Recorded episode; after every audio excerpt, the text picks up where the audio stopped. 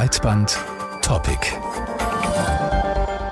Noch bis Sonntag findet in Köln nach zwei Jahren Pandemiepause die immer noch größte Videospielemesse der Welt statt, die Gamescom. In der Vergangenheit kamen bis zu 370.000 Menschen nach Köln, um einen kleinen Blick auf die neuesten Videospiele zu bekommen. Im Vorfeld der Messe gab es ein wenig Unruhe. Ausgerechnet Aussteller wie Sony, Nintendo, Electronic Arts und andere Branchengrößen hatten ihre Teilnahme abgesagt. Und dazu kam auch noch die nach wie vor unsichere Corona-Situation. Es war also nicht ganz klar, ob die diesjährige Gamescom ein glorreicher Neuanfang wird oder sich vielleicht alles geändert hat. Unser Reporter Benedikt Wenk war schon auf sehr vielen Ausgaben dieser Messe. Für ihn ist es also ein besonderer Ort des Zusammenkommens der Branche und Community. Wie es dieses Jahr für ihn war? Hören Sie selbst.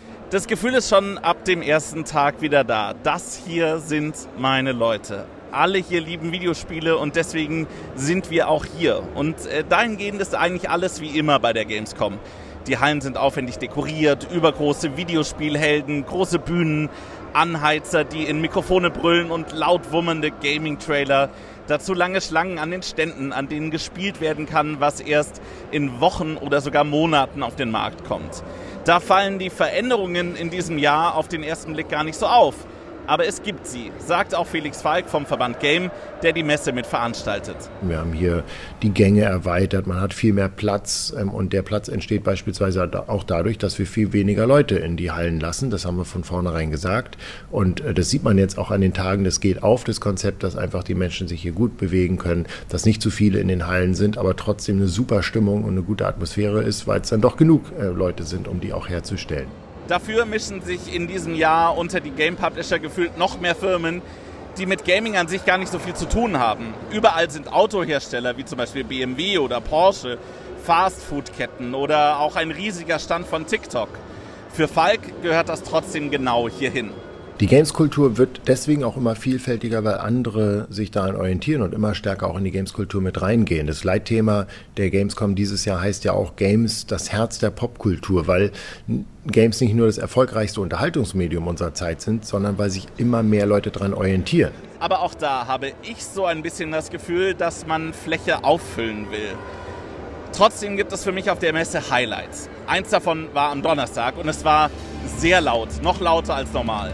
Das Spiel Metal Hellsinger hat mit mehreren Metal-Bands kooperiert und brachte Stars der Szene auf die größte Gamescom-Bühne.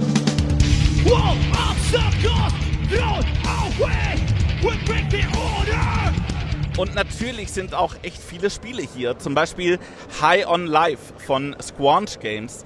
Das wird mit einem der Macher der Zeichentrickserie Rick and Morty entwickelt. Man spielt einen Teenager, der in einer kreisbunten Welt Kopfgelder für Aliens einsammelt. Die Waffen sprechen mit dem Protagonisten, geben Tipps, kommentieren das Spielgeschehen oder reißen einfach nur dumme Witze.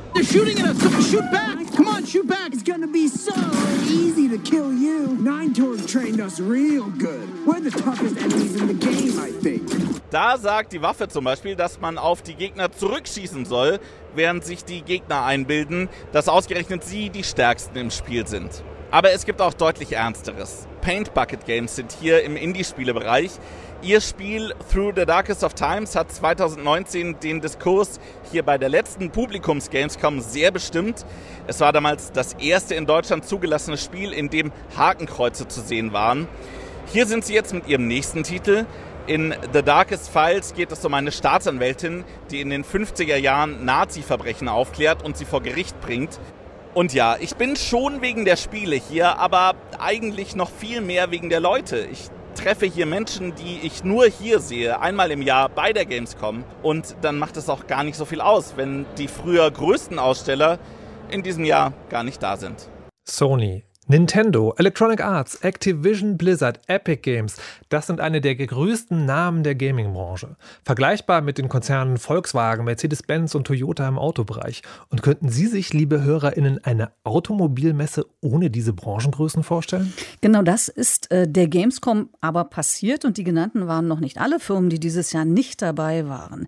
Die erste Präsenzmesse nach zwei virtuellen Corona-Maßnahmen sollte etwas ganz Besonderes werden, aber die Absagen haben bei der immerhin größten Spielemesse der Welt für Unruhe gesorgt. Was die Gründe dafür sein könnten und was die Auswirkungen auf die Branche, aber auch auf die Gamescom selbst sind, wollen wir jetzt mit Petra Fröhlich besprechen. Sie ist Chefredakteurin des deutschen Branchenmagazins Gameswirtschaft.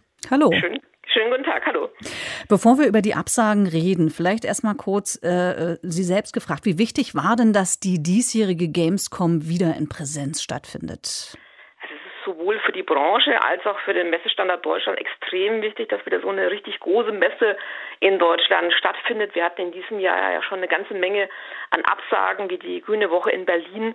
Und deswegen guckt natürlich die komplette Messelandschaft in Deutschland ähm, darauf, wie läuft das denn in Köln, kriegen die das äh, hin, ähm, wie ist die Besucherresonanz, äh, was sagen die Aussteller. Insofern ist es extrem wichtig, also auch nicht nur für die, für die Branche. Und äh, deswegen darf man da sehr gespannt sein, äh, wie die Schlussbilanz da am kommenden Sonntagabend ähm, ausfällt, wenn da die Messetore wieder schließen. Es ist also voll Interesse, was die Aussteller sagen. Und ein paar der Aussteller, wir haben es ja eingangs erwähnt, haben mhm. eben gesagt, wir kommen dieses Jahr nichts. Viele der wichtigsten Branchengrößen haben gefehlt. Was war mhm. denn der Grund dafür? Das ein ganz bunter Strauß an Gründen. Das ist so unterschiedlich wie die Unternehmen selbst. Ein wichtiger Punkt ist natürlich, dass die Entscheidungen, gehe ich auf eine Messe, gehe ich nicht auf eine Messe, die wird ja schon sehr frühzeitig gefällt. Das ist äh, passierte normalerweise unmittelbar nach einer Veranstaltung, also schon im Vorjahr. Und ähm, man darf nicht vergessen, noch vor einem halben Jahr hatten wir in Deutschland doch recht äh, starke Einschränkungen mit Blick auf ähm, Corona, mit Maskenpflicht, mit Tests und so weiter. Das wurde erst im April gelockert. Ähm, davor hatten wir die Situation in der in der Ukraine. Wir hatten jetzt danach die ganze Lage mit Blick auf die Energieversorgung, auf die steigenden ähm, Kosten. All das ähm, hat natürlich dazu geführt, dass eine enorme Unsicherheit im Markt da ist und auch die Veranstalter hatten quasi im Monatstakt komplett neue Herausforderungen ähm, zu bewältigen. Also es ist alles nicht vergnügungssteuerpflichtig, was da passiert ist. Insofern ähm, muss man fast schon dankbar sein, dass die Messe überhaupt stattfinden konnte unter diesen, diesen Vorzeichen. Und bei den Herstellern ist es so, äh, die hatten tatsächlich ganz, ganz ähm, unterschiedliche Voraussetzungen. Einige hatten keine Spiele, bei anderen wurden die entsprechenden Messe-Events-Teams zusammengekürzt, waren faktisch gar nicht mehr da in der Corona-Phase. Dann gab es eine große Konsolidierung in der Branche. Also aus drei Herstellern wurde einer, wie jetzt im Falle von Microsoft, die zwei große Spielestudios übernommen haben. Ähm, dann das Thema Corona ist weiterhin wichtig. Kann ich als Aussteller meine Mitarbeiter für zwei Wochen inklusive Aufabbau äh, nach Köln schicken? Kann ich das verantworten? Ähm, was heißt das äh, für, für, meine, für meine Planung in den kommenden Monaten? Also es war ein richtig großes Bündel. Ähm, aber in, in der Hauptsache war es natürlich so, dass einfach die Spiele gefehlt haben, beziehungsweise die Bereitschaft gefehlt hat zu sagen, wir bauen extra für die Messe eine komplett hochglanzpolierte Version, die wir den, den Endverbrauchern zu, zeigen können. Ähm, da hat es einfach an Kapazitäten gefehlt, auch in den Studios, die ja unter den aktuellen Voraussetzungen momentan Spiele bauen. Aber Frau Blizzard, um, äh, Frau Blizzard, Frau Fröhlich, um kurz dazwischen zu gehen, Blizzard zum Beispiel hatte ja äh, schon vor, äh, schon bei der letzten Präsenz-Gamescom Gamescom 2019, also schon vor Corona keinen eigenen Stand. Ist das vielleicht eine kontinuierliche Entwicklung, dass große Hersteller wegbleiben, auch äh, jenseits von Corona? Man sieht es tatsächlich auch in anderen Branchen, wie vorhin erwähnt, eben bei den bei den ähm, Automobilherstellern, die auch eine IAA ausfallen lassen, wie jetzt äh, im Falle von Toyota, Tesla, die sagen, wir gehen auch einfach nicht auf eine IAA, weil wir unsere eigenen Veranstaltungen haben. Ähm, bei Blizzard kamen auch viele Dinge zusammen, aber auch hier ist es so, dass man äh, die eigenen digitalen Kanäle nutzt, um die Zielgruppe zu erreichen. Blizzard Entertainment hatte über Jahre hinweg den schönsten, aufwendigsten, teuersten, tollsten Stand auf der kompletten Messe. Das war ein echter Hingucker.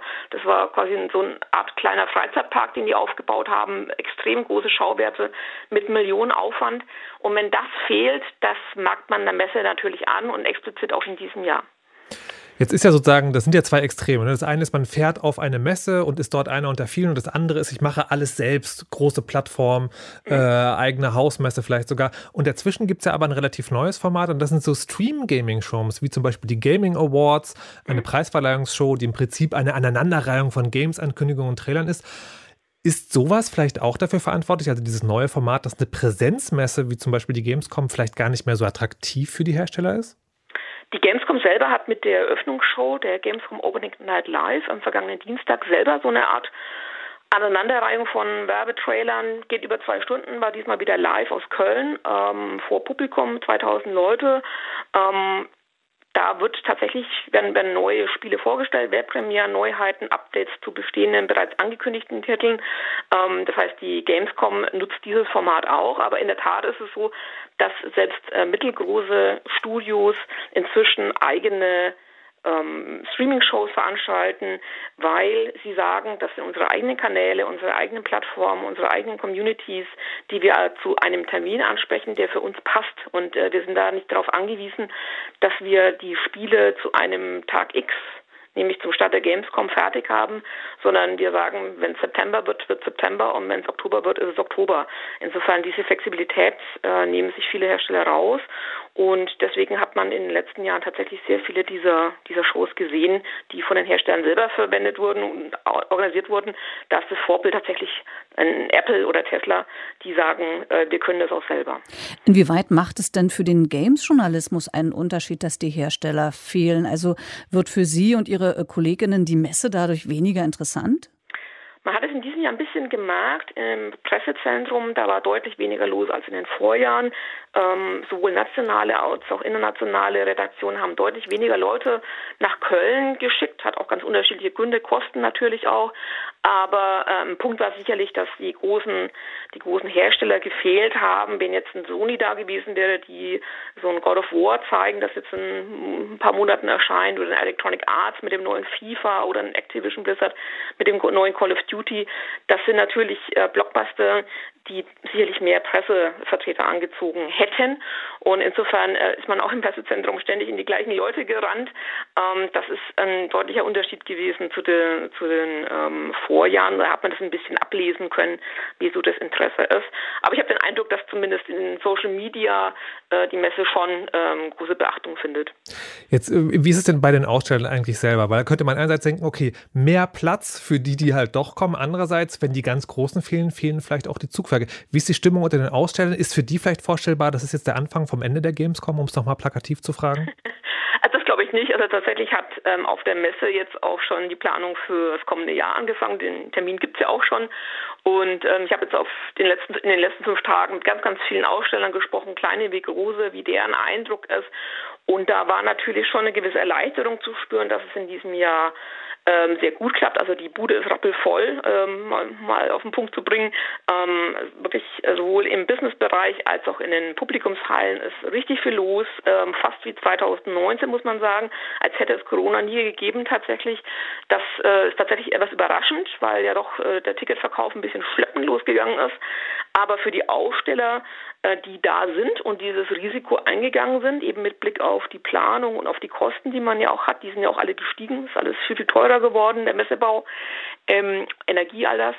Ähm, für die hat sich das sicherlich ausgezahlt, weil man natürlich, wenn die Großen nicht da sind, kann man auch mit äh, mittelgroßen Spielen ein bisschen mehr glänzen und davon profitieren zum Beispiel auch die vielen, vielen hundert Entwickler von Indie-Spielen, also kleine zwei, drei, vier Mann-Studios, die ein ein Produkt entwickeln, äh, die bekommen etwas mehr Aufmerksamkeit sicherlich ab, wenn nicht äh, tausend Leute den FIFA-Stand belagern, sondern ähm, sich auch für andere Spiele interessieren. Also die könnten tatsächlich davon profitieren. Kurzer Blick noch in die Zukunft. Die Gamescom ist die größte äh, mhm. Computerspielemesse der Welt. Wird das so bleiben oder gibt es nicht vielleicht auch eine Alternative, die für Spielefans viel bedeutender ist und auch, auch wird? Für die großen Aufsteller wird sich sicherlich auch im nächsten Jahr die Frage stellen, belegen wir die Gamescom, belegen wir sie nicht, möglicherweise mit anderen Formaten, gab in diesem Jahr zum Beispiel Konzerte oder Bühnenshows mit, mit, äh, mit YouTubern und so weiter, ähm, wo man ein bisschen kreativer wurde, als einfach nur Spielstationen aufzubauen. Also das ist ein Stück weit vorbei, dass man irgendwie Hundertschaft äh, Konsolen, PCs aufbaut und sagt hier, äh, wir zeigen einfach nur unsere neuesten Spiele, die im, im Herbst rauskommen. Das ist ein bisschen unkreativ. Stattdessen ähm, werden die Hersteller sicherlich gezwungen sein, sich da was Neues auszudenken. Und was wir tatsächlich sehen, sind sehr, sehr viel mehr regionale Formate. Es gibt in diesem Jahr noch ähm, schöne, große, neue Formate in Hamburg, in Hannover zum Beispiel. Die sind viel, viel kleiner als eine Gamescom natürlich, aber natürlich etwas muckeliger und familiärer und ähm, für die Leute im Einzugsgebiet auch attraktiver, als wenn man dann eine lange Anreise hat. Insofern, ich glaube, man wird in den nächsten Monaten, also nur vorausgesetzt Corona ähm, entwickelt sich nicht wieder äh, zurück, dann äh, werden wir sehr, sehr viel mehr kleine Formate in äh, Messehallen sehen. Und das ist eine gute Entwicklung, weil sich die Community doch danach sehnt, äh, sich wieder zu treffen und rauszukommen und die Spiele gemeinsam zu erleben. Es geht also auch ohne die Großen, aber es ändert sich auch was in der Gaming-Branche, sagt Petra Fröhlich, Chefredakteurin des Branchenmagazins Games Wirtschaft. Vielen Dank. Sehr, sehr gerne.